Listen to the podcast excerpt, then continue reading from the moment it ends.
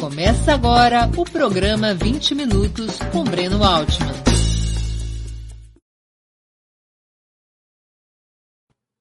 Bom dia! Hoje é 30 de junho de 2021. Está começando mais uma edição do programa 20 Minutos.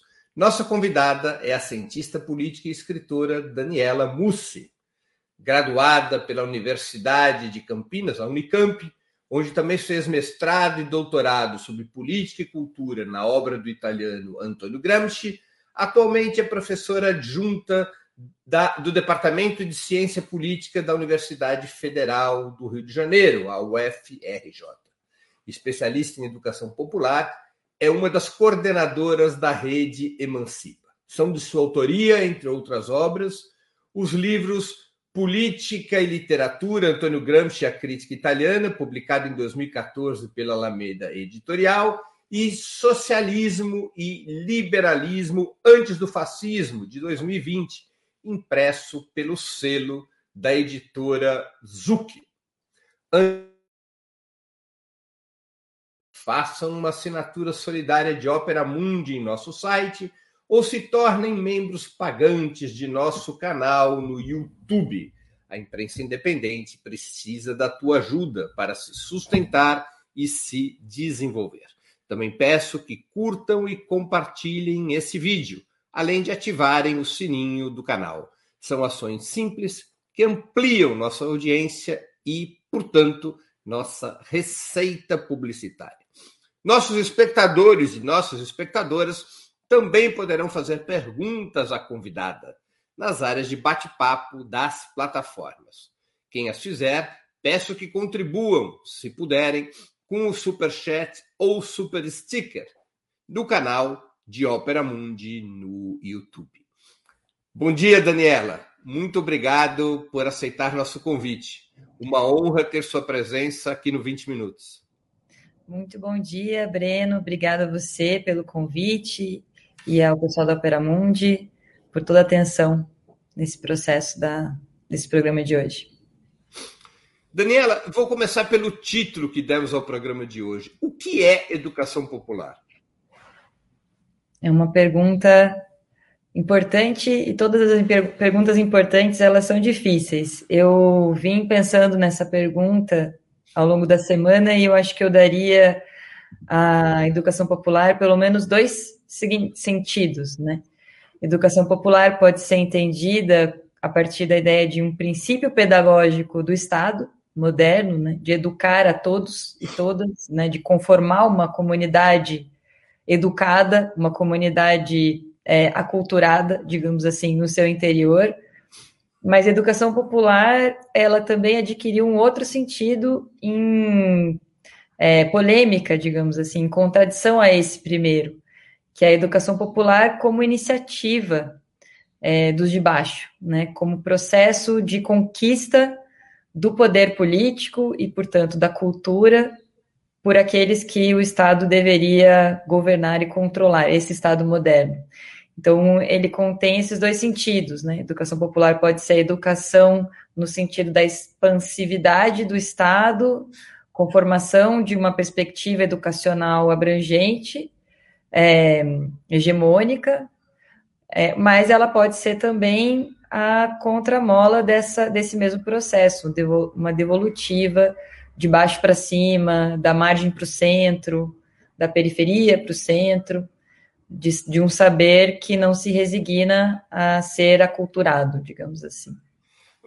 Vamos tentar acompanhar um pouco melhor isso a partir de uma experiência prática. Você é uma das coordenadoras da rede Emancipa e da Universidade Emancipa, um projeto dessa própria rede.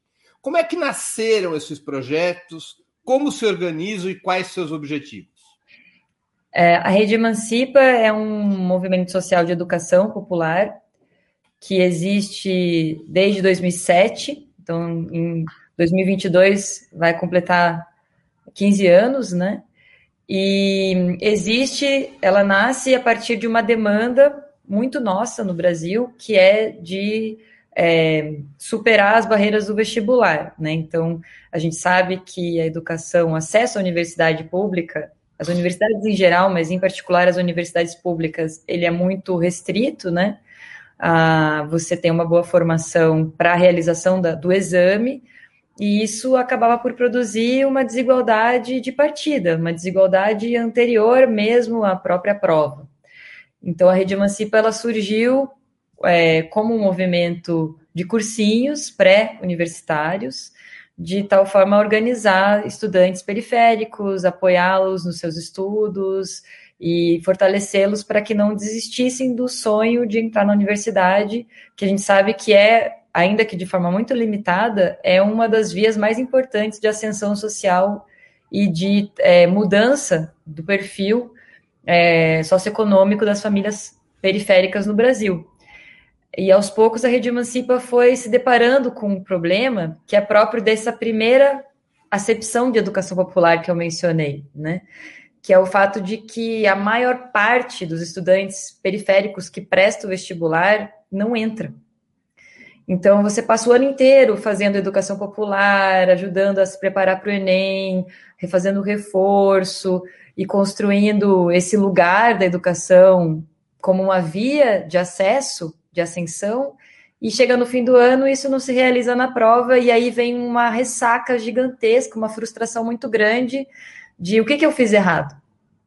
Então a Rede Emancipa começou a se enxergar como um movimento social, e não apenas como uma ponte de apoio para aquela educação formal, mas mais do que isso, como um movimento que questiona a própria educação formal o próprio modelo educacional, o sistema educacional brasileiro, do qual o vestibular é só uma ferramenta né? Não é uma excrescência, ele é parte de uma ferramenta de exclusão pela educação. E a partir disso, nós começamos a nos colocar a seguinte pergunta: por que nossos estudantes não passam no vestibular? E essa pergunta gerou todo um processo de construção que é para aproximação e organização política desses estudantes na rede Emancipa e expansão completa do sentido de educação popular, diversificação. Então, a educação popular pode ser uma educação feminista, pode ser uma educação antirracista, pode ser a educação que se faz no cárcere, com estudantes que estão em, é, jovens que estão em situação de privação de liberdade. Educação popular é, é a educação de jovens e adultos, mas não aquela que se restringe a conferir o diploma, aquela que ajuda a organizar uma ocupação, ou um movimento do bairro, ou uma luta é, por justiça contra é, o, a violência do Estado, genocídio. Então, a Rede Emancipa foi, aos poucos, é, é, ampliando a sua visão de educação popular à medida em que o conflito próprio dessa educação no sentido formal foi se mostrando uma realidade cotidiana nas periferias, né, nos cursinhos e nas nossas várias iniciativas. Tradicionalmente, a educação popular no Brasil ocupou dois nichos. Um era o da alfabetização, especialmente a alfabetização de adultos, de jovens adultos, de jovens e adultos, perdão. E o outro nicho é esse que você acabou se referindo, que é a preparação propedêutica, a preparação para o vestibular. É, a rede Emancipa opera só nesse segundo nicho ou também na alfabetização? Nós operamos é, em várias escalas de educação popular. A gente opera na preparação para o vestibular, a gente opera na, no, na educação de jovens e adultos, que pode ser tanto é, na alfabetização, mas pode ser também na, na conclusão dos estudos. A gente está é, finalizando uma formação de educadores populares é, agora, nesse mês, que é para a abertura das inscrições para o para o preparatório do EJA e Enseja no próximo semestre. A gente tem é, iniciativas de educação popular dentro de instituições de privação de liberdade, é, Degase, no Rio de Janeiro, a gente tem uma iniciativa parecida que é o Emancipa Novos Horizontes no Rio Grande do Norte, em Natal, e é, além de uma série de iniciativas que fecharam seu ciclo, outras que estão em curso, mas a gente não tem, por exemplo, a gente teve um projeto em Belo Horizonte para educação de, esportiva de crianças, então era Emancipa Esportes.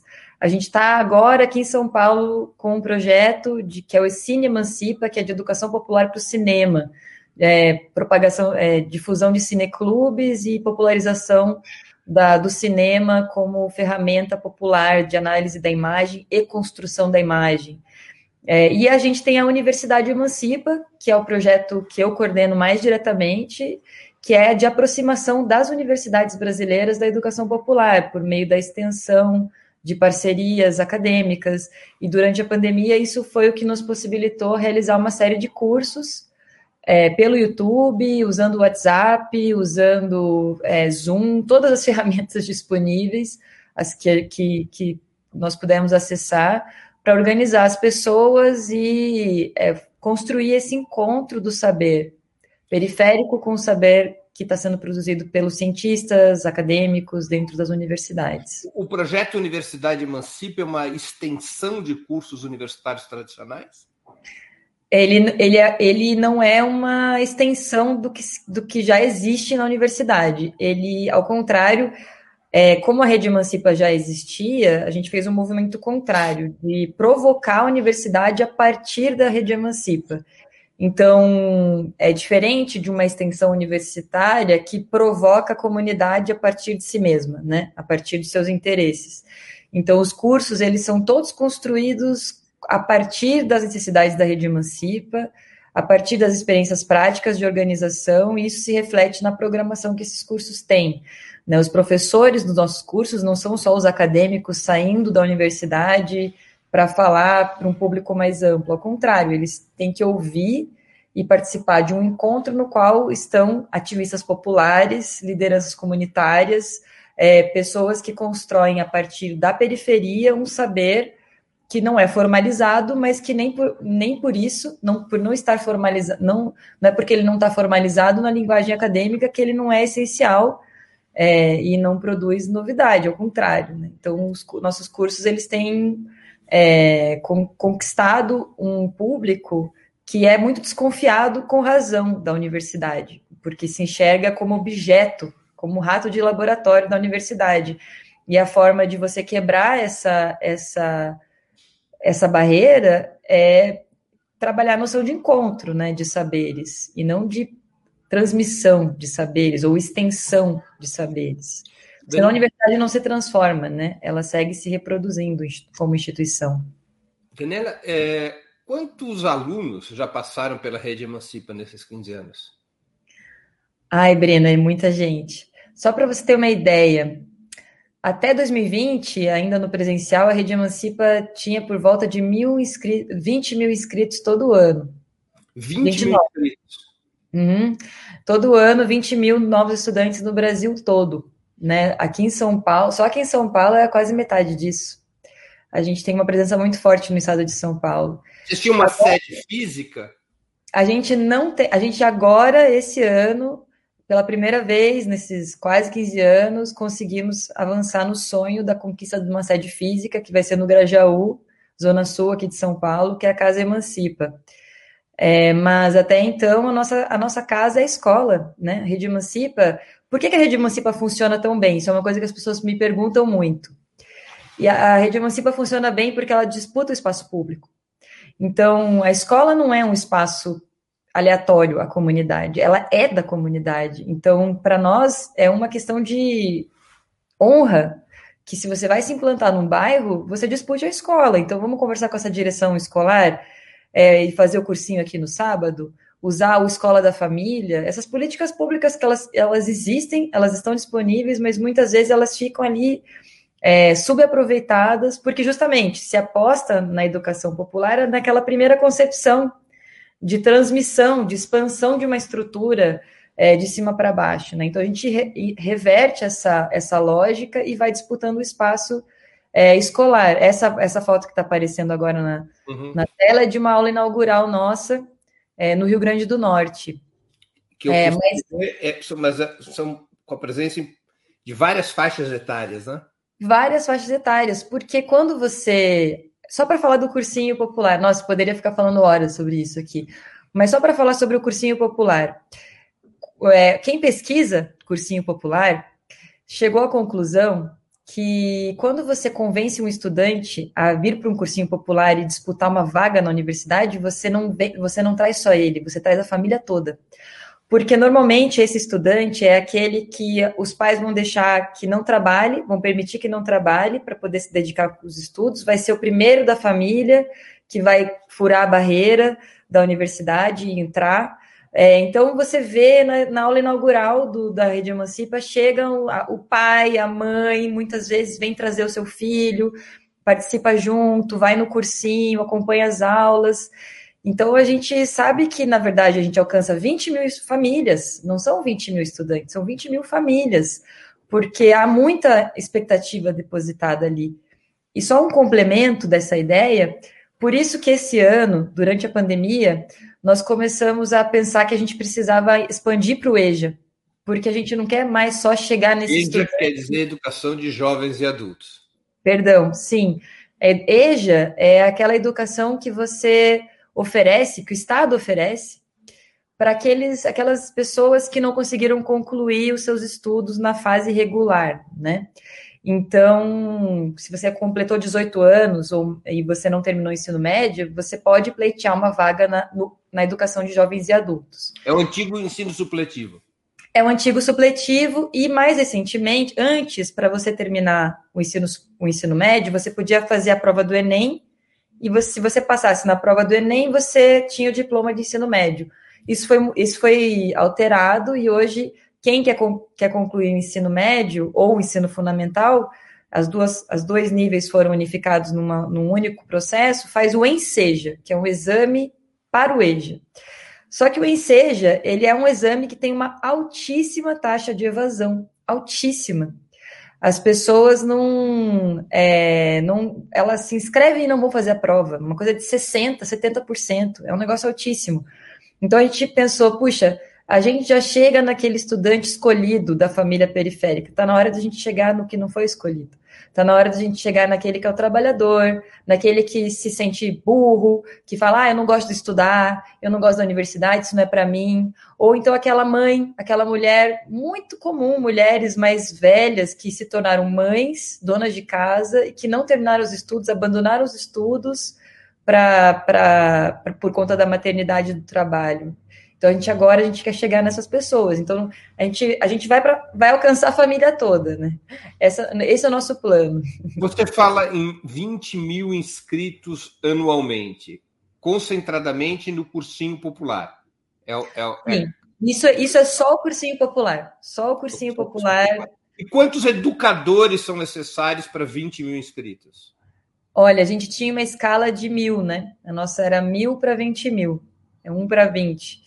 Essa era a nossa escala. E é um trabalho muito difícil, porque esses educadores são voluntários. A Rede Emancipa não tem mensalidade, não tem cobrança de taxa, não tem um financiamento de uma empresa ou de um, um órgão público, não é uma política pública, é um movimento social. Então, essa, se por um lado isso nos permite né, assim, lançar voos, né, altíssimos, ter ambições muito grandes, educacionais, porque você não tem as amarras que toda a estruturação é, gera, por outro lado, é muito precário sempre. Então, a gente está o tempo todo mobilizando os educadores e formando para que fiquem na rede emancipa, para que, de, de, fato, doem essa, esse tempo, que muitas vezes, em muitos casos, é o, o tempo livre escasso que as pessoas têm do fim de semana. é um cursinho popular que tem aula de química, de física, Tudo. de todas as. Ele obedece, digamos assim, a grade curricular pré-vestibular normal. É, mas também isso porque é importante para a preparação para para a prova, mas nós temos outras coisas que acontecem no cursinho durante esse mesmo horário que garantem que a gente não é, não perca o fio da meada dessa outra noção de educação popular que eu mencionei no começo, a transformadora. Então, nós temos, por exemplo, círculos de cultura, né? Que muitas pessoas acham que são inspiradas no Paulo, inspirados no Paulo Freire, mas eles não são exatamente inspirados no Paulo Freire, embora a gente tenha o Paulo Freire como um diálogo permanente. Toda a educação popular brasileira, aliás, mundial tem, né? O Paulo Freire como uma referência é, permanente, mas a Rede Emancipa se inspirou nos círculos zapatistas. Não sei se você se lembra disso, Breno, do começo dos anos 2000. Eram, eram as lutas em Oaxaca, a formação do movimento zapatista. Você tinha os círculos de cultura, que eram experiências é, de, de troca de construção de cultura política e de, e de, e de visão formativa, e, e, isso a gente trouxe para a Rede Emancipa. Então, foi por meio dos círculos de cultura que a gente começou a levar os, os professores universitários para as periferias, por exemplo. Então, a gente pautava o professor a partir de um tema que ele conhecesse, ele ia, dialogava com os estudantes, a gente passou muitos e muitos meses em 2019 fazendo esse ciclo de ir das periferias com os professores, mas era uma coisa provocada pela Rede Emancipa, né? Produzida pelo movimento. Então foi um processo bem interessante que nos permitiu, durante a pandemia, transitar para o remoto é, e conquistar alianças bem fortes que permitiram que a gente continue com, com algum tipo de lastro social, apesar das escolas fechadas. O Emancipa, juridicamente, é o quê? Uma ONG? A gente, é um, a gente não tem uma pessoa jurídica com o nome Emancipa, a gente tem uma pessoa jurídica que é uma ONG que ela serve para projetos, iniciativas de captação de recursos, que é a Associação 19 é, de Setembro, a S19, é, mas ela não carrega o nome do Emancipa. 19 de Setembro? É, é, a Associação 19... Ah, porque é o aniversário do Paulo Freire. Ah que aliás fará 100 anos né, de nascimento no, no próximo 19 de setembro. E vocês se financiam mediante projetos aonde?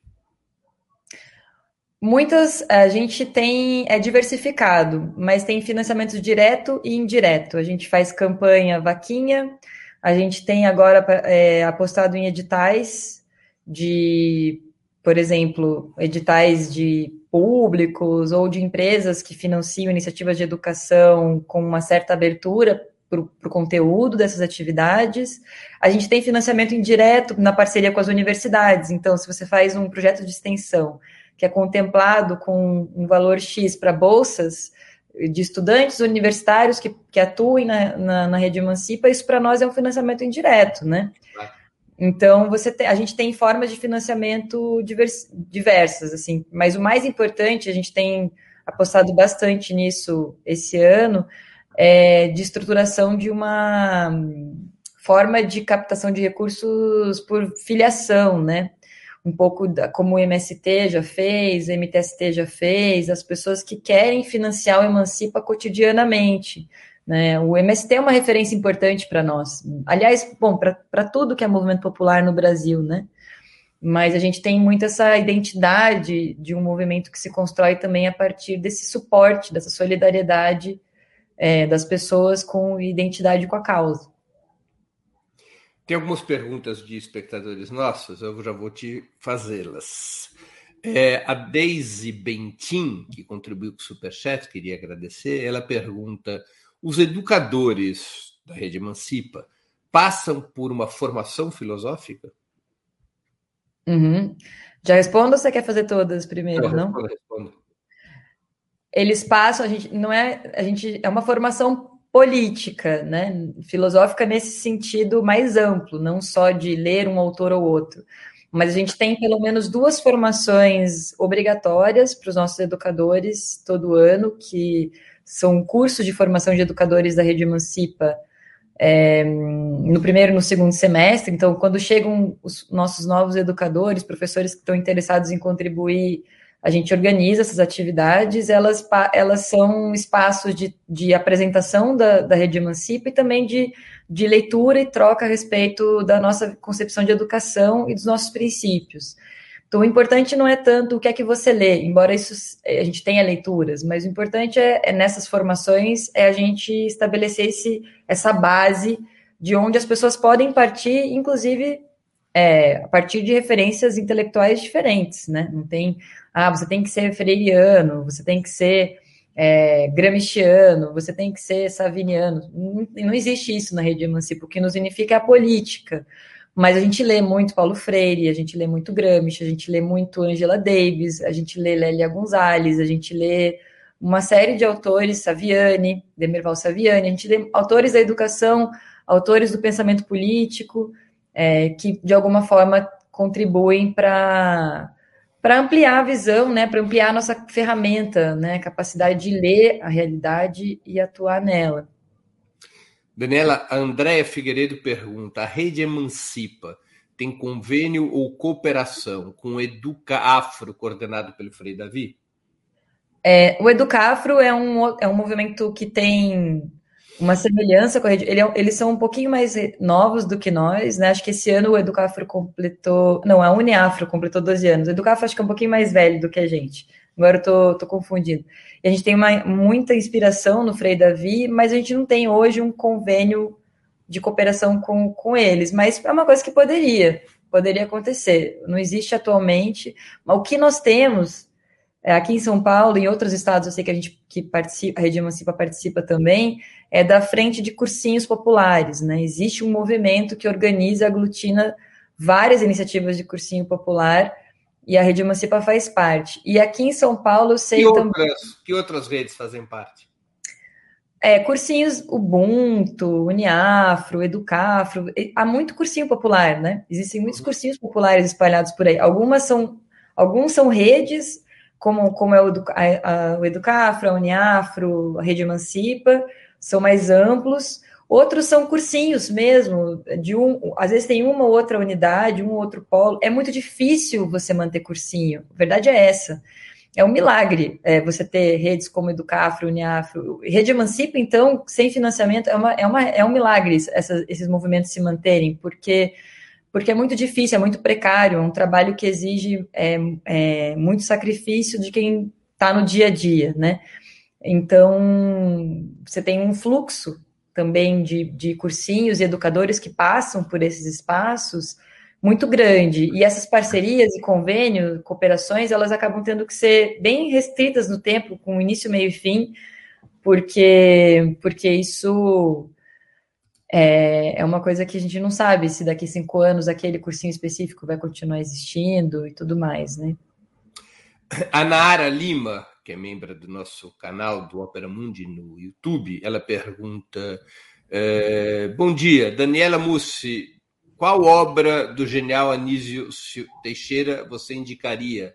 Se fosse do seu gosto. É, eu vi, uma pergunta difícil aqui. O público é fiadíssimo da público aqui do Opera Mundi. Eu não sou uma especialista em Anísio, Anísio Teixeira, né? Eu conheço dele, A Educação em Crise Brasileira, uma obra dos anos 50 ainda, né, toda a, a, influência que ele teve numa elaboração nacional, né, da perspectiva educacional brasileira, a própria fundação do INEP, né, é, o homenageia e tudo mais, é, eu acho que todas, né? Estava abrindo aqui Educação é Privilégio, Educação e Universidade, Educação no Brasil. O Anísio Teixeira é uma leitura clássica, né? De, de estabelecimento de, uma, de um projeto nacional de educação no Brasil. O importante é não ficar só no Anísio Teixeira, né? O importante é ir além do Anísio Teixeira. E o, o Paulo Freire, ele tem cumpre um pouco esse papel de virada na, na no pensamento educacional brasileiro né, de ele parte dessa expectativa que havia dos intelectuais, dos arquitetos do Estado, né, nos anos 50 e que é frustrada pela experiência do golpe e a ditadura brasileira, ele parte dessa frustração e resgata, retoma a perspectiva popular para a educação no Brasil. Então, acho que, que tem que complementar essa, essa leitura para que ela possa ser engrandecida pelas experiências críticas já do ano, dos anos 60, né? Você acha que o método Paulo Freire, que o método Paulo Freire, portanto, ele mantém atualidade como ferramenta da educação popular? Eu acho que ele mantém muita atualidade, sim. Eu, e, isso, e não é por acaso que o Paulo Freire é um, ou se não o autor mais lido brasileiro fora do, do Brasil. Se você for olhar no Google Books, né? Quais, quais são, fazer a pesquisa simples ali de, dos livros brasileiros mais lidos no mundo, traduzidos, você vai encontrar o Paulo Freire no topo, nos topos, assim, mas assim, com muita distância em relação ao que vem depois, muita. Então, autor muito traduzido, é óbvio que isso tem uma, uma relação também, tem que ver com a relação que ele tem, tinha com a igreja, uhum. né, com setores mais progressistas da igreja e, e ONGs que ajudaram a fazer com que o, o, as ideias dele circulassem. Ele circulou muito, viajou muito, mas é, não é só isso, é porque está contida ali na, na, na, trajetória intelectual e das ideias freirianas, é, ideias que são muito caras, porque é como você resgatar a, a, a, a educação popular e o, e, os seus, e o seu conteúdo transformador e democrático num continente atravessado por violência e, e ditaduras. É, é, é, esse terreno que ele está pisando. Esse terreno é atual. Enquanto o terreno da educação popular for o terreno em que a gente enfrenta o genocídio e constrói em cima da violência do Estado, nesse, nesse, nessa situação, nessas condições, Paulo Freire seguirá sendo atual. A gente, a gente brinca na Rede Emancipa que a gente existe é, para que a gente possa deixar de existir. Que a Rede hum. Emancipa existe para que um dia ela, ela, não, ela não seja mais necessária.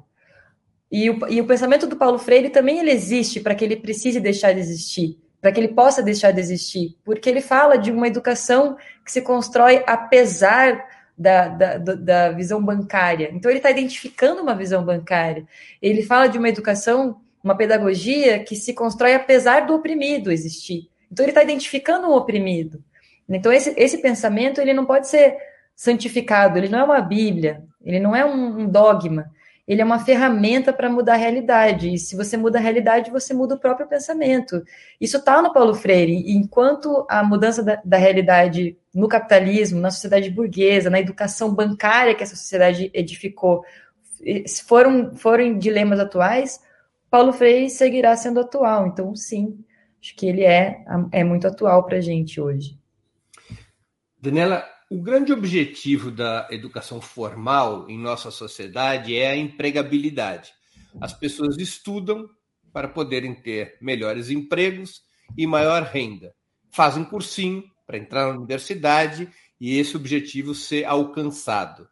As redes de educação popular, como é o Emancipa, atende esse propósito, essa, esse, há uma mensuração desse propósito, isso é fundamental para manter a vitalidade e abrangência da, da, da rede?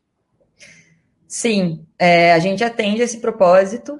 É, já, nunca mensuramos isso, é um, é um problema. Inclusive, um dos projetos que a gente estava desenvolvendo e a pandemia impediu é, era, era o nosso censo, né? A gente estava produzindo um censo da Rede Emancipa e a ideia era que a gente conseguisse pegar os nossos ex-alunos, a nossa base lá de, sei lá, quase 100 mil estudantes que a gente tem o cadastro, que passaram pela Rede Emancipa ao longo desses 15 anos e conseguir fazer essa, essa recuperação da aprovação como uma forma de dar resposta a essa pergunta que ela é muito comum, né, da, da uma pergunta que sempre aparece da eficácia do cursinho.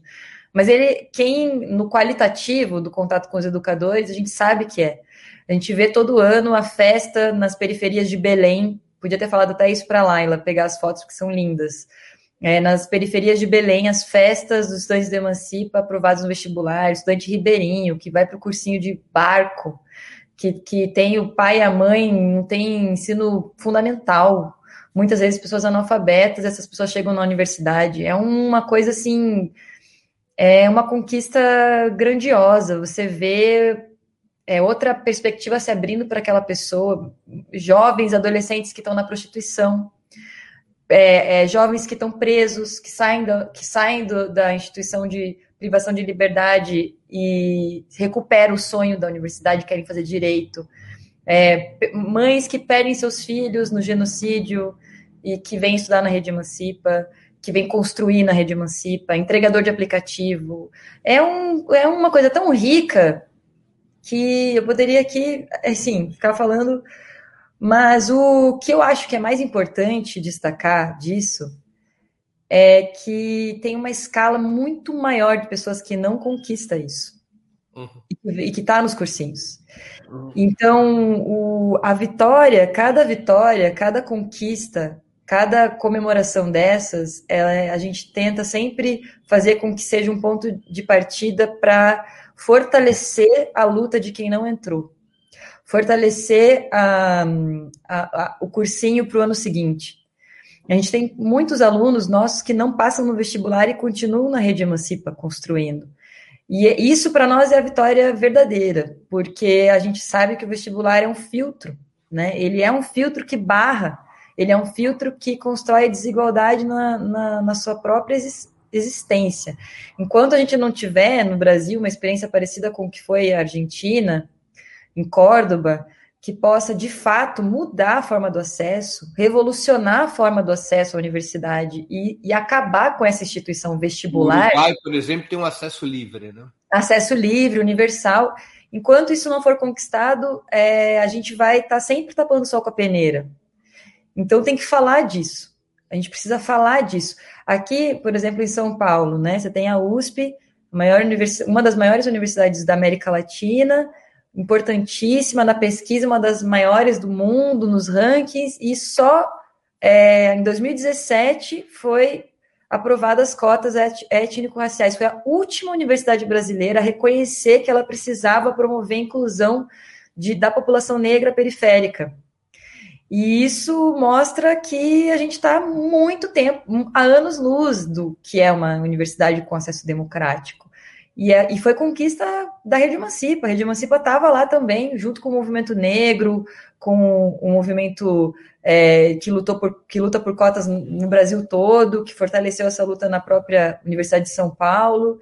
E, e, uma das coisas que nós viemos fazendo na USP, em particular, antes mesmo, já desde 2010, 2009, é o Dia na USP.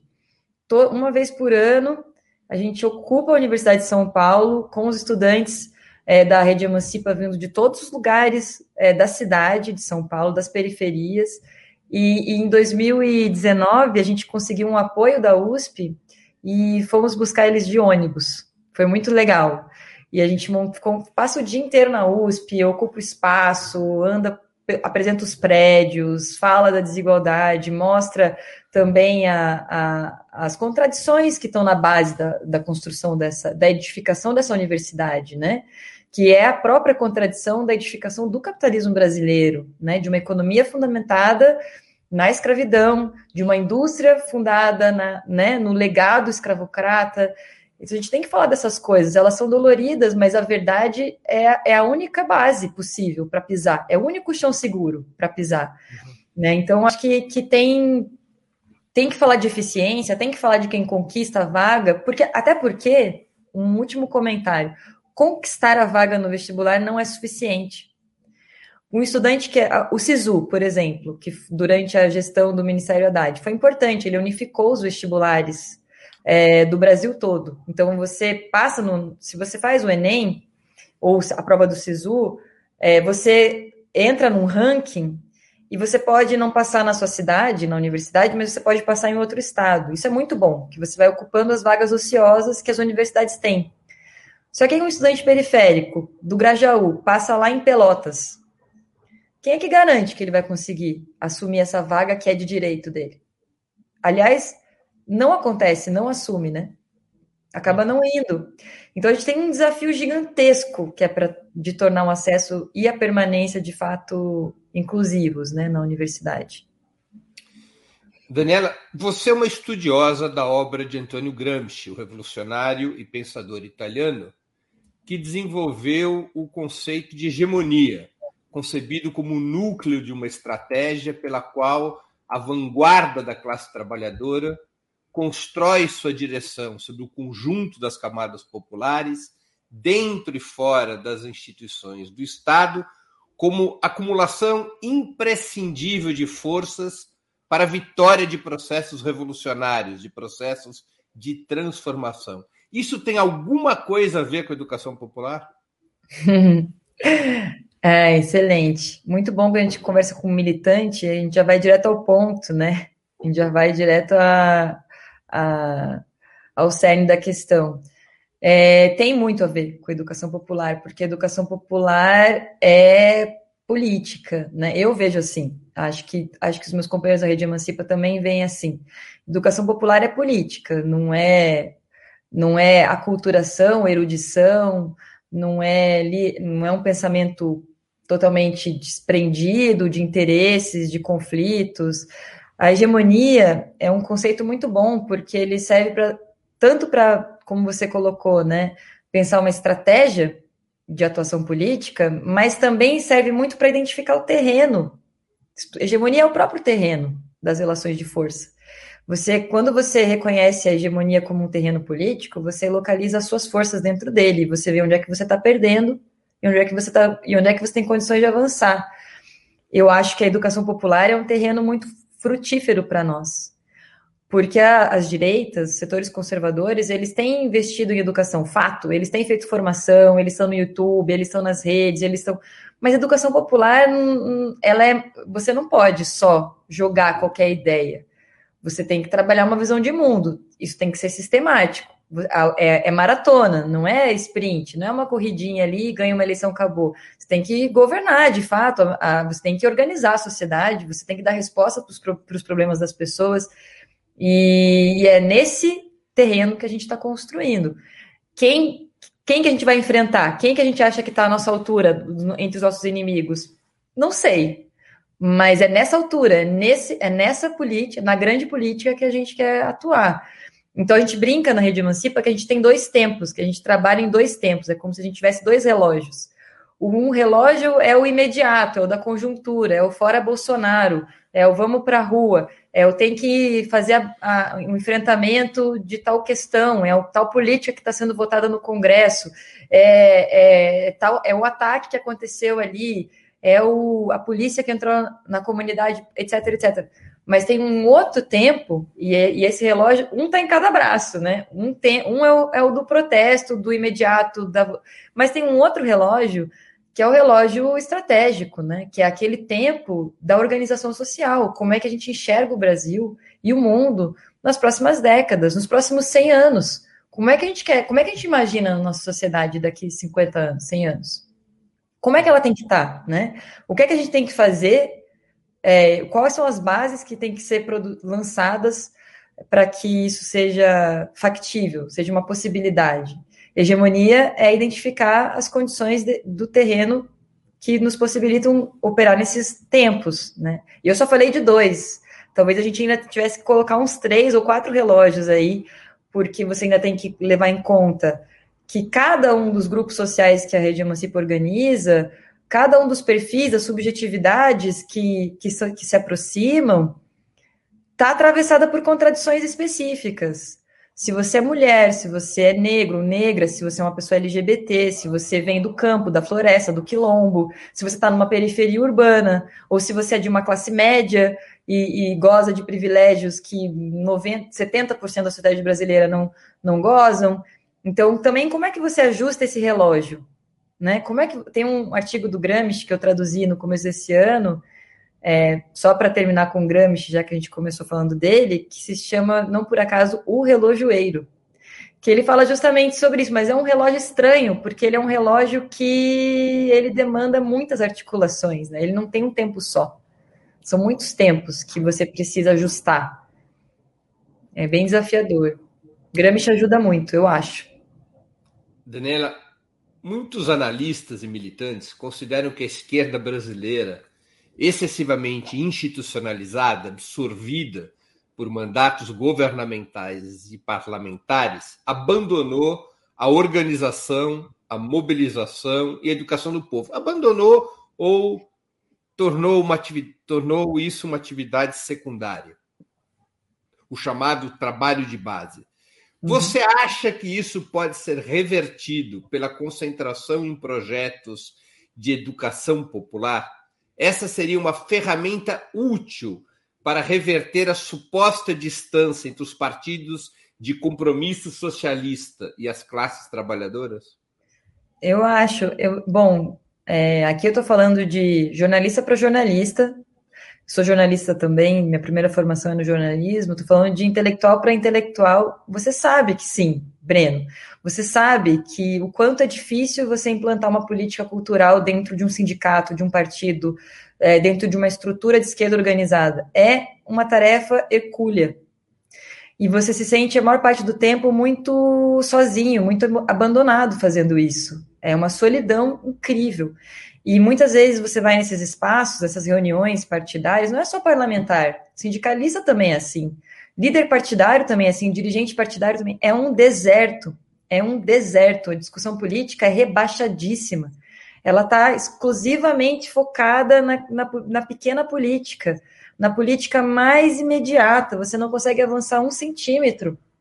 Entre os líderes, os caras são os nossos dirigentes. Não é, eu não estou falando de uma pessoa que está chegando agora, que não está na política, que não sabe, que está, é, é, de certa forma, é, cega para os detalhes, para as minúcias. Falando de pessoas que mandam no processo, né? É, então, eu acho que sim, que existe um processo de afastamento da atividade política, pelo menos da alta atividade política, da vida popular, e isso tem um efeito é, de, de nos cegar mesmo, de produzir campos de não visão do que está acontecendo, de, de, de é, produzir sombras, jogar sombras sobre processos políticos em curso que são importantes, e isso também é, explica um pouco a minha aposta em resgatar os intelectuais universitários que, por sua vez, estão lá dentro das universidades, é, subaproveitados em termos de luta social, subaproveitados, com pesquisas maravilhosas, com conclusões muito interessantes que deveriam, não é que poderiam, deveriam estar servindo ao povo. E isso aqui, essa conexão, esse processo de aproximação, ele tem que ser produzido, ele não é espontâneo. Ele, ele precisa de engenharia e quem faz isso melhor, na minha avaliação, são os militantes. São os militantes políticos. São as pessoas que entendem, que estão no meio do caminho, que entendem a importância desse encontro. Eu acho que a gente tem que resgatar o valor do militante político. O militante político não é aquela pessoa que vai carregar, só carregar a bandeira, botar o adesivo, ir no protesto e pagar a cota e comprar o jornal. Não pode ser isso. Tem que ser mais que isso. Tem que ser um construtor. O militante político ele tem que ser um construtor desse encontro. Desse encontro entre o conhecimento, a, alta cultura brasileira e a vida popular, que tem os seus saberes também para ser, serem ouvidos. Daniela, você acha que os partidos políticos de esquerda deviam assumir como tarefa projetos de educação popular? Quer dizer, os, os partidos deveriam ter uma dimensão pedagógica para fora. Eu não estou falando apenas da formação de militantes, mas da experiência de, de reproduzir experiências de educação popular a partir desses partidos o Partido Comunista Italiano, fundado por Antônio Gramsci, sempre teve muita tradição nessa Sim. área. Sim, a política cultural do PCI é uma, é uma experiência a ser estudada. Eu acho que ela é pouco estudada por nós. É editorial, né? Não haveria Gramsci no mundo como ele existe hoje se não fosse o Partido Comunista Italiano. Isso é um fato. Ainda que hoje se questione a forma como a política cultural comunista publicou esses escritos, ou os limites, os impasses da experiência do PCI no, no pós-guerra, é um fato que ali você tem uma experiência para ser estudada e tem elementos dessa experiência que são exemplares. A relação com o teatro, a relação com a literatura, com a música. É, e, e, tinha, né? Conseguiu produzir uma franja crítica na, na classe artística que, ainda que estivesse sempre fustigando, criticando, estava ali. Que é, que, é, que é um cenário ainda muito favorável. O pior é quando os, os, os artistas intelectuais eles são indiferentes a nós. Isso é muito ruim, essa indiferença mata. Sinal de que a gente não tem relevância, a gente não está, é, de fato, pautando, mesmo que seja pela raiva, mesmo que seja pelo ódio, a gente não está pautando a classe artística, a gente tinha que estar tá fazendo isso mais, né? Eu acho. É, agora, é, qual que é a, a, armadilha desse processo? Todo partido é, possui uma função pedagógica, mesmo quando ele não quer.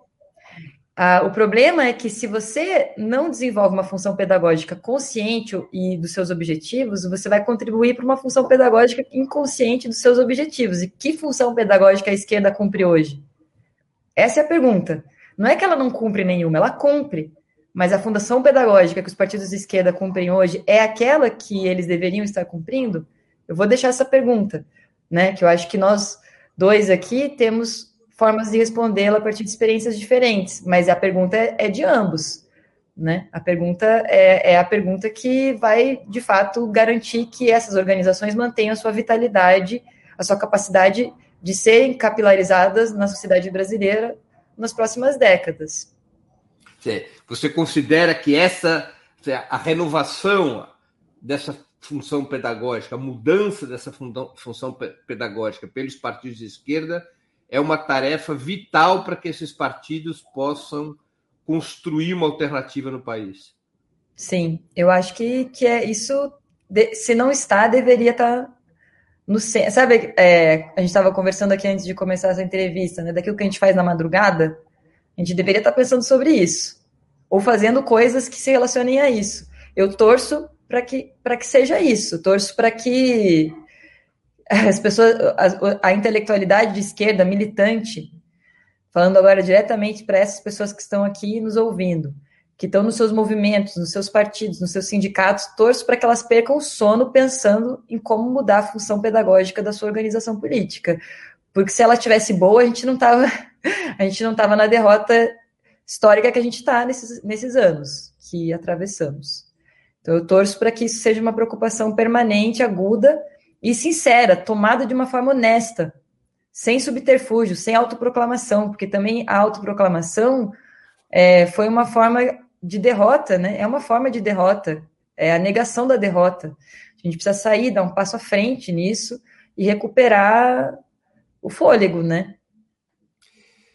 Daniela, o fortalecimento da educação popular deveria ser um objetivo de governo? O que poderia e deveria fazer uma eventual nova administração de esquerda para ampliar ou reforçar as redes de educação popular? Eu vou juntar essa minha questão com a questão colocada aqui pela é, tanto pela Nara Lima, que é membro do canal. A educação popular é uma bandeira de luta que defende, que você defende como política pública, na área te pergunta. E a Isa Castro é, também faz uma questão a esse respeito. É importante discutir na formação de educadores que educação pública não é sinônimo de educação popular, são questões que tocam nesse mesmo ponto ao qual eu me referi, ou seja, o fortalecimento da educação popular com esses aspectos que essas nossas duas queridas espectadoras citaram, deve fazer parte de uma plataforma de governo dos objetivos de uma administração de esquerda, municipal, estadual ou nacional? Eu acho que sim, devem, porque na verdade uma, uma, é, isso não esgota, né? Quando, quando, você, quando você tem um governo que, que avança hum, e transforma as conquistas, da, a, as bandeiras da educação popular em conquistas de administração pública, ele faz com que as bandeiras da educação popular também possam se renovar, também possam avançar. É aquela pergunta: é, é indiferente você estar numa democracia ou numa ditadura? Não, é muito importante você estar numa democracia. Você estar numa democracia, você conquista postos avançados, né? Você conquista espaços e permite que a, que a sua construção política, coletiva, popular, ela possa também se fortalecer é, e avançar. É, é melhor, é preferível estar numa sociedade governada democraticamente, com políticas públicas é, progressistas, de, de inspiração socialista, é lógico que esses processos eles são contraditórios porque eles produzem adaptação, é, produzem moderação. É, mas isso não é um problema daquela experiência política, isso é um problema de toda e qualquer experiência política, em qualquer frente, em qualquer área.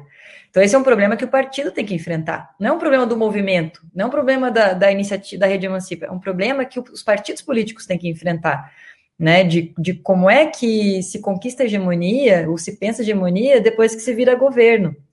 Né, tem uma frase do Gramsci que eu gosto muito, ele diz assim, é, o poder é, é tentador, mas só a oposição é confortável. E é verdade, o poder todo mundo quer, mas gostoso mesmo é estar na oposição. Ah, porque a hora que você governa, você precisa é, entender o processo que está em curso, né? E você precisa ter construído no conforto da oposição as condições para o desconforto do poder. E essas coisas têm que estar pensadas, né? O partido que não se antecipa a isso, a experiência política que não se antecipa a isso, ela sofre muito mais dificuldades depois, né? Então, acho que sim, tem que virar política pública. Se o, se o círculo, se os cursinhos populares, a escola, tivesse uma política pública para abrir as escolas aos sábados para cursinhos populares, quais, quaisquer da comunidade, isso seria uma vitória gigantesca, gigantesca, e não, e não só a Rede Emancipa, qualquer cursinho, né? Se a gente conseguisse é, mudar a forma de, de, acesso, de ingresso à universidade é, pública para que você pudesse diminuir ou neutralizar o efeito que o vestibular tem no filtro de quem entra e quem não entra, isso seria uma outra conquista gigantesca, né? Mas isso não necessariamente, e aliás, necessariamente não fará com que os desafios políticos estratégicos cessem, porque enquanto houver o princípio de, autoridade é, capitalista, né, contido no cerne da administração do Estado, ou seja, o princípio é o princípio da exploração e da desigualdade, é, você não vai conseguir levar a, a termo a, a, os sonhos. E aí você precisa criar dinâmicas políticas para preservar o núcleo é, estratégico, né? E isso é um desafio bem, bem grande, mas não é porque isso, esse desafio é grande que você não vai defender uma política pública progressista. E aí que eu acho que é, foi muito bem é, colocado por você, combinado com a questão da Anara, né? É, ou não sei se foi dela, se foi da outra, a relação entre educação popular e educação é, formal, né? Uhum. Educação pública, da Isa, Isa Castro é, é, importante justamente você diferenciar as duas coisas, entender que uma coisa é a educação pública, uma coisa é a educação como política pública do Estado, na sociedade que a gente vive, e outra coisa é a educação popular, que é a produção de uma reflexão e de uma atuação crítica em relação a essa educação pública. Né? Eu acho que é importante essa diferenciação, ainda que isso não, não nos obrigue a negar a educação pública, ao contrário, seria uma, uma coisa assim meio paradoxal, né? Você simplesmente rejeitar a educação pública porque ela é uma educação num Estado capitalista. É, você tem que enfrentar. É, é um paradoxo, mas você tem que enfrentar ele de outra forma, né? Na minha, na minha visão. As políticas educacionais dos governos Lula e Dilma, dos governos do ciclo petista, é, impulsionaram a educação popular? Cara, essa é uma excelente pergunta. É, eu acho que sim e não. Eu acho que sim, porque há uma série de políticas públicas educacionais que são importantes para. foram importantes para o avanço da democratização do acesso. As cotas étnico-raciais, é, a própria o próprio SISU, né, essa, é, há visões de educação dentro da experiência desses governos que foram importantes, existem visões que foram importantes para produzir uma experiência de educação mais democrática e mais inclusiva. Mas também são governos que não confrontaram, por exemplo, o peso do capital privado na educação pública. Ao contrário, ele se ampliou, ele se estabilizou e se ampliou no ensino superior. E isso, e qual que é o problema disso? É que agora esse, esses empresários eles estão com a bola toda, eles estão se sentindo, eles estão no poder, eles estão com, é, eles não estão acuados, ao contrário, eles estão se sentindo em casa. Então, isso torna a nossa vida mais difícil, né? Então, como é que você dialoga com o estudante? Pegando um caso bem que entrou na universidade pelo FIES, fez uma dívida para cursar o ensino superior, não conseguiu concluir, perdeu o emprego na crise que se, que se é, aprofundou nos últimos anos e que agora ele odeia o PT, porque ele enxerga o governo do PT como um governo que só o endividou.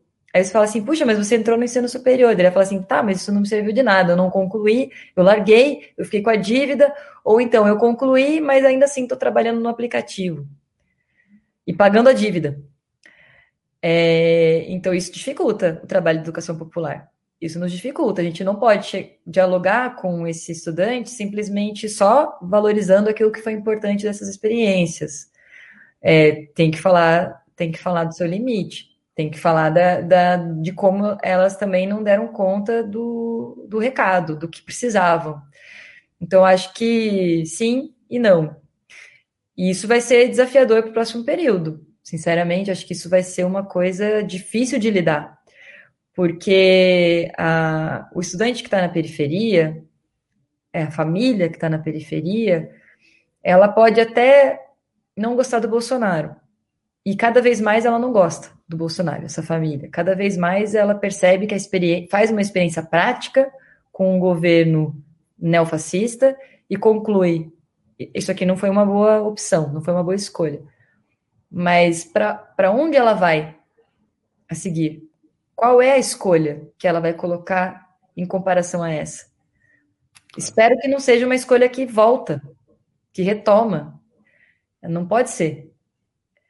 Então, acho que isso é uma coisa que a esquerda vai ter que se debruçar nos próximos, nos próximos anos, não só em 2022, que é o imediato, mas nos próximos anos mesmo, para que a gente possa ir para frente, né? Não, não voltar a repetir experiências do, dos últimos anos.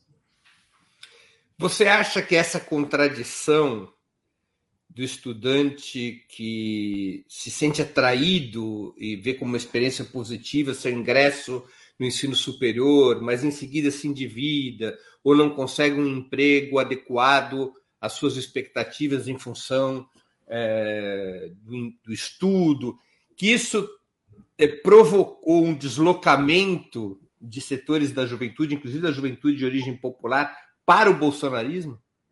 Eu acho, acho que as pesquisas mostram, as, quem pesquisa juventudes no Brasil, é, mostra que há um processo que ele, ele, ele tem mais de uma fase, né? De descolamento, indiferença à política e, e mais recentemente de engajamento, num primeiro momento lúdico, porque as direitas usaram muito bem a linguagem na internet, se, se digitalizaram antes, é, disputaram esse terreno. A linguagem gamer a linguagem gamer. Se você assiste, o, por exemplo, o Jovem Pan, o programa da Jovem Pan que passa no YouTube, que é um, um telejornal no YouTube, ele é muito mais dialógico com a linguagem da juventude, os personagens que estão ali, os repórteres, a, a, forma de construir o argumento do que o programa, o Jornal Nacional, por exemplo. Só dando um, um exemplo bem pontual. Mas eles fizeram isso de forma generalizada. A esquerda estava mais presa nos canais é, tradicionais e a, o, o, centro, né, o setor midiático tradicional também, e, a, e, no nosso caso muito presa na lógica dos sindicatos também, né, que é uma lógica super atrasada em termos digitais, super, nossa, não sei como é que tá, eu nem sei que eu não acompanho muito, mas como é que tá a vida dos sindicatos durante a pandemia, eu temo que ela seja praticamente nula, né? Porque antes da pandemia, a digitalização da atividade sindical ela era muito tímida, se não tendesse ao zero. Quero saber, por exemplo, os sindicatos estão organizando os seus membros filiados em grupos de WhatsApp, Telegram? Deveriam, se não estão, deveriam. Eles têm canal no YouTube com, com conteúdo atraente para discutir os temas dos trabalhadores e, e colocar questões do presente. Se não, não estão, deveriam, e por aí vai, né?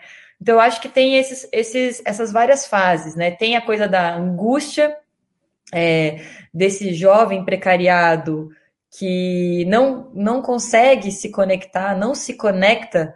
Boa, a Lili Gomes falou que a esquerda é cringe. É cringe, eu acho. É, eu acho que é isso, e isso é um problema, porque a esquerda provavelmente ela não é nem cringe, porque ela não vai nem entender o que significa cringe. entendeu? Uma parte dela, tipo, ah, eu sou o quê?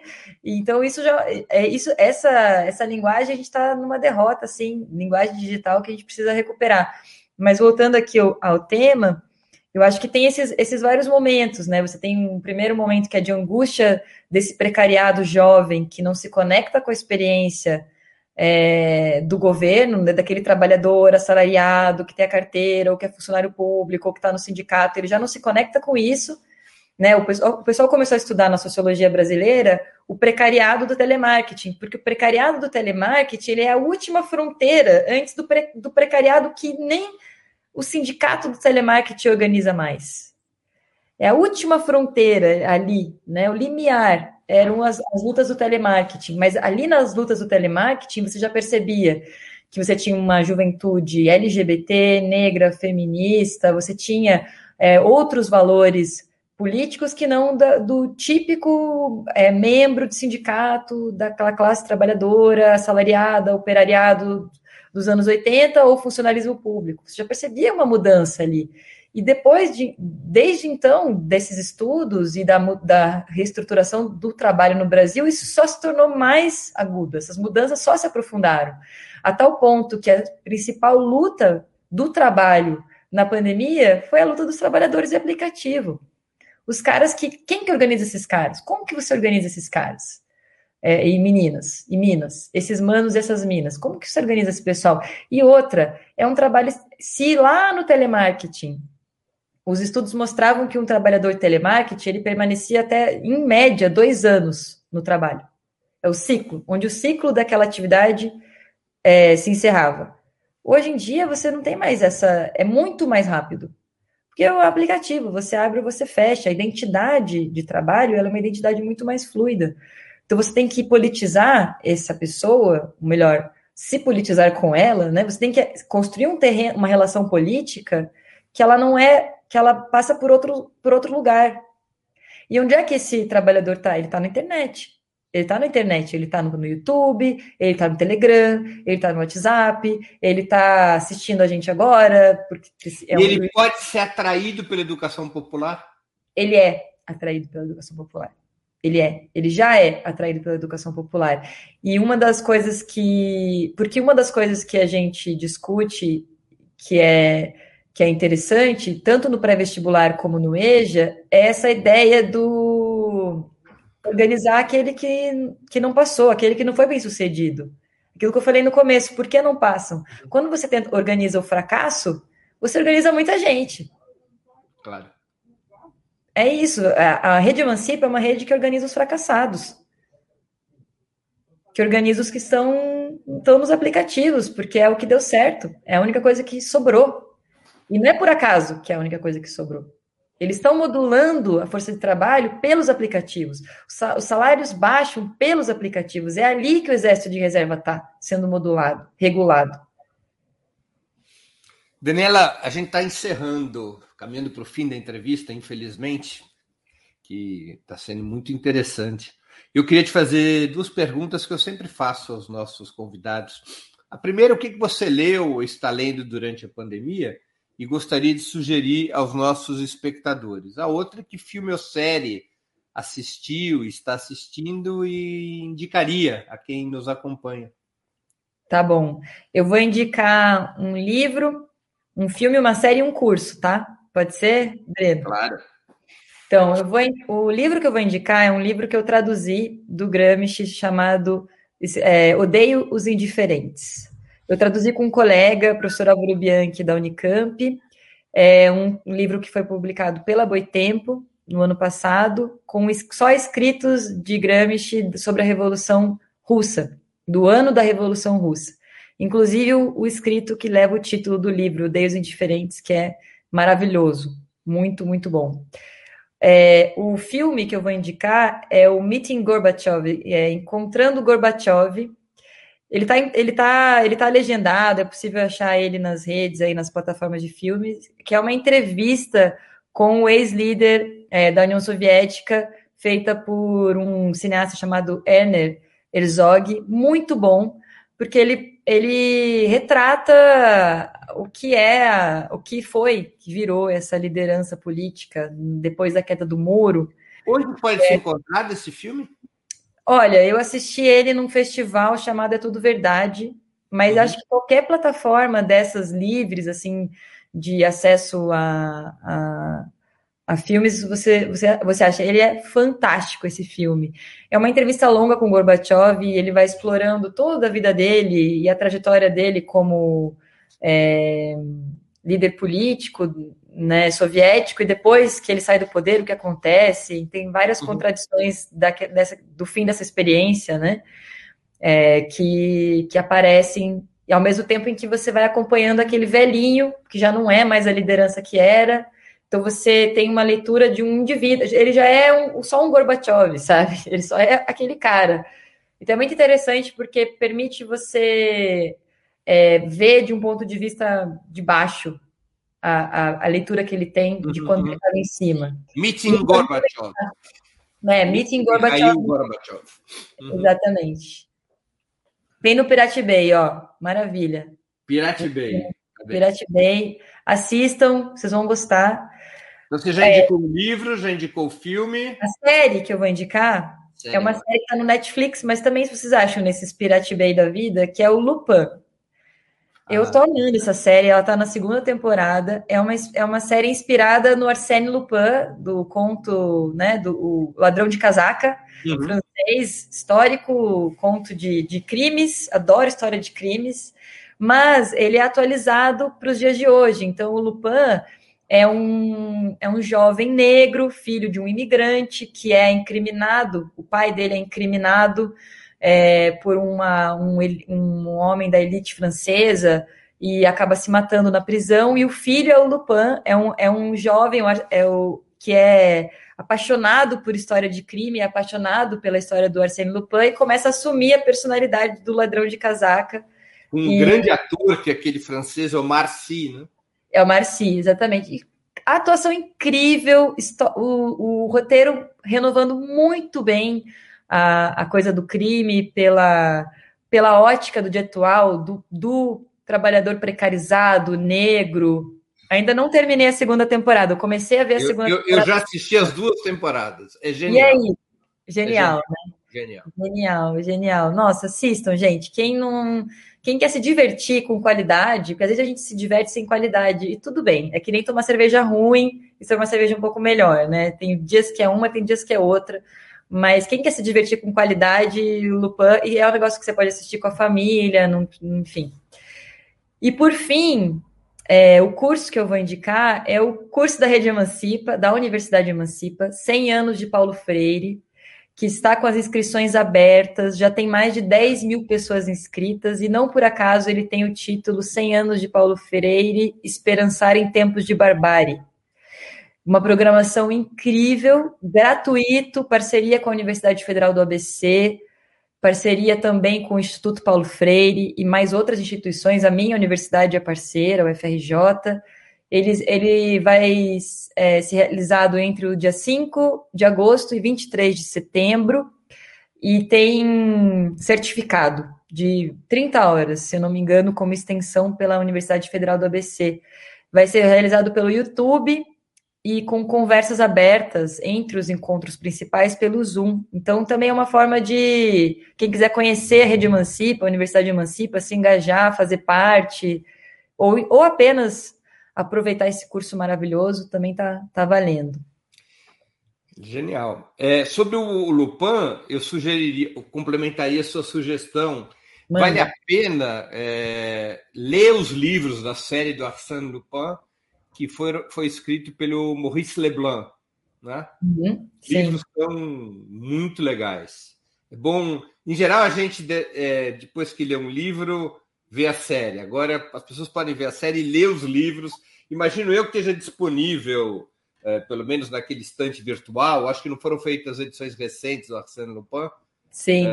É, é, deve deixar no estante virtual, ou às vezes nos russos, lá acha um PDF para baixar. Sabe, é, Breno, não sei se você sabe disso, mas quem era um amante dos livros, dos livros de crime, era o Ernest Mandel, né?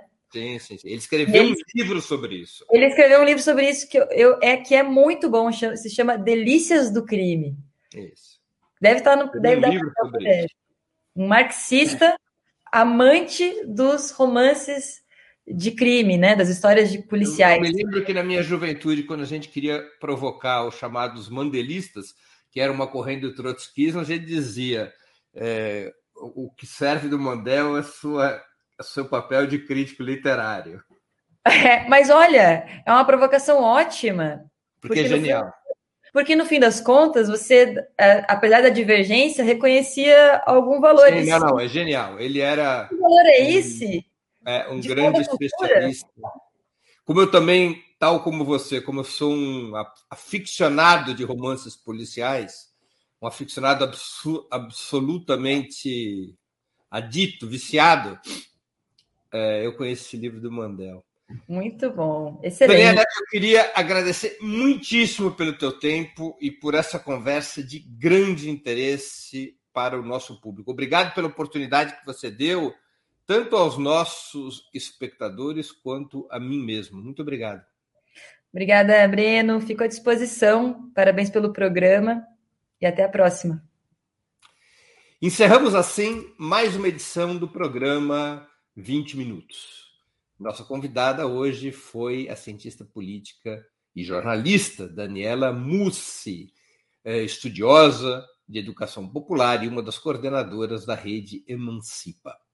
Voltaremos a nos ver amanhã, quinta-feira, 1 de julho, às 11 horas da manhã, com mais uma edição do programa 20 Minutos Internacional.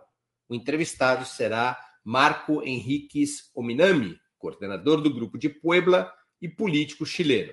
Vamos conversar sobre uma possível nova onda progressista na América Latina e seus desafios. A entrevista é em espanhol com legendas em português. Também amanhã, quinta-feira, 1 de julho, mas às 20 horas, teremos mais uma edição do programa Sub 40. A convidada será Dread Hot, nome artístico da atriz, produtora e diretora pornô que entrevistaremos. Além de contar sua trajetória, falará sobre as relações e as contradições entre pornografia e feminismo, entre outras questões vinculadas a uma das principais indústrias do planeta. Até lá, obrigado pela audiência e um grande abraço. Para assistir novamente esse programa e a outras edições dos programas 20 Minutos, se inscreva no canal do Opera Mundi no YouTube. Curta e compartilhe nossos vídeos. Deixe seus comentários. O jornalismo de Opera Mundi é mantido com o seu apoio. Faça uma assinatura solidária em www.operamundi.com.br. Com um pequeno valor mensal, você nos ajuda no desenvolvimento de um jornalismo independente e de qualidade. Obrigado pela audiência e até a próxima.